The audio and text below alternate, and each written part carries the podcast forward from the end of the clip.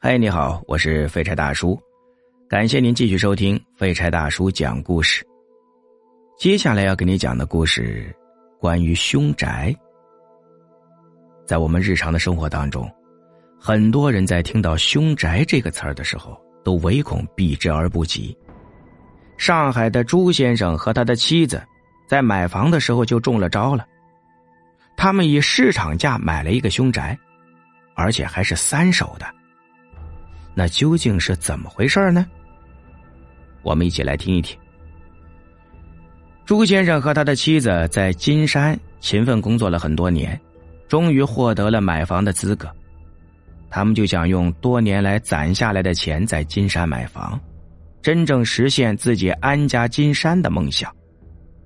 二零一九年十一月下旬，朱先生和妻子通过中介，以一百三十一万元的价格。从王某处购得了一套房屋。支付房款之后，双方成功的办理了转让登记。二零二零年三月上旬，朱先生和妻子翻新房子，并准备搬到新家的时候，邻居表示非常钦佩他们。仅购买一栋非常普通的房子，买的又不是豪宅，这有什么可以钦佩的呀？夫妻俩和邻居聊天之后，才得知到，这房子里发生过凶杀案。邻居们说，这座房子之前是出租的，前任业主一直吓得不敢来。这对夫妇感到震惊。经过多次打听，他们终于证实了邻居的说法。原来，第一个女主人是在十三年前。在这座房子里被杀的，然后男主人以八十二万元的价格将房子卖给了王某。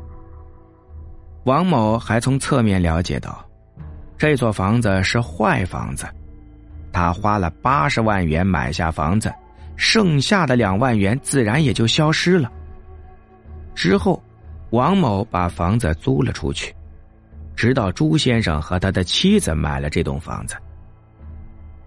得知真相的夫妇二人，在与王某协商退房未果的情况下，果断的向上海金山法院提起诉讼，要求撤销房屋买卖合同，并返还购房款。最终，经过法院对双方当事人、中介的多次沟通和调解，王某同意返还朱某夫妇三十万元房款，中介则退还中介费。卖凶宅这件事儿，在热播电视剧《安家》里面有一幕让人印象很深刻。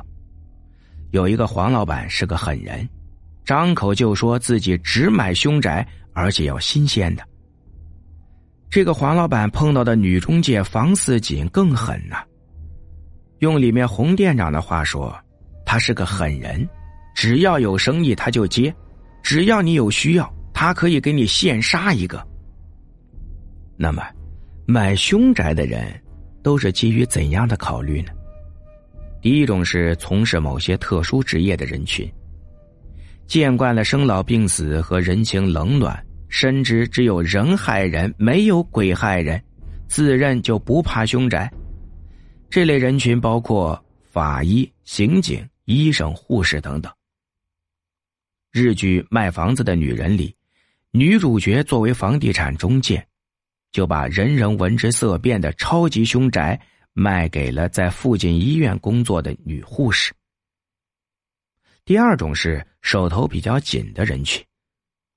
如今大城市的房价高不可攀，可又想在大城市拥有自己的家，凶宅的价格比正常房屋便宜很多，成为这部分人难得的上车机会。有人自嘲的说。不买凶宅，无非是怕鬼呀。我不怕呀，我就是最害怕的穷鬼。还有一类有某种信仰的人，也会买凶宅。在香港，很多凶宅都卖给了天主教徒，因为他们认为，人死之后灵魂会去往天堂或者是地狱，不会留在房子里找人麻烦的。有些生意人认为。某一类凶宅会带来财运，因而放话说专买凶宅。比如，有些人认为被火烧过的地方会成为旺地，越烧越旺，就会专门去买发生过火灾、烧死过人的凶宅。在日本，法律规定，出售和出租凶宅都要告知租客。然而，中介有自己的一套处理方法呀。因为法律只要求告知凶案发生后的第一任租客，于是，中介就会高价招募一些不怕鬼的租客进行短租，把凶宅洗干净。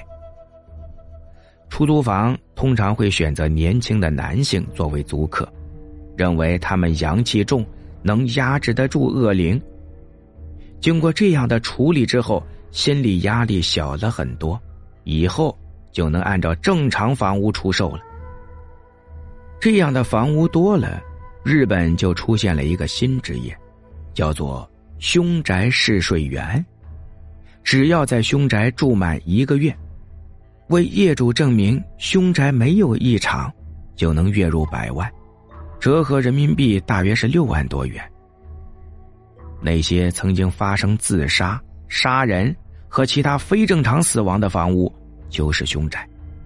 这种类型的房屋不会影响购买者的实际使用，但是，由于凶宅通常会影响购买者的心理感受，因为有一些禁忌或者恐惧等等，因此会降低房屋的市场交易价值。所以说，房屋买卖者在出售房屋的时候。应该遵循诚实信用的原则，并如实告知买家的有关信息，否则的话，由于欺诈或重大误会，购房者可能会取消购房合同。听到这里，估计有很多人已经准备收拾行李前往日本做凶宅试睡员了。毕竟免费旅游还加赚个外快，这种一举两得的好事儿，谁不想啊？而且。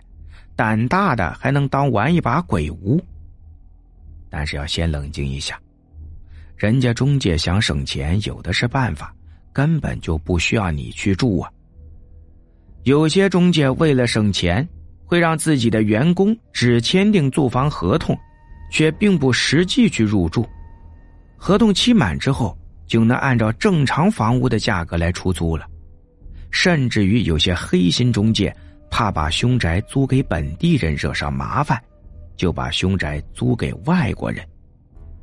这样一来，去过日本住民宿的朋友，可能要想一想：你们是不是住了凶宅，还付了费呀？好了，今天的故事就跟你讲到这里，感谢您的收听。如果你也喜欢听长篇恐怖故事的话。您可以直接在喜马拉雅搜索“我的恐怖直播间”，保你听个够。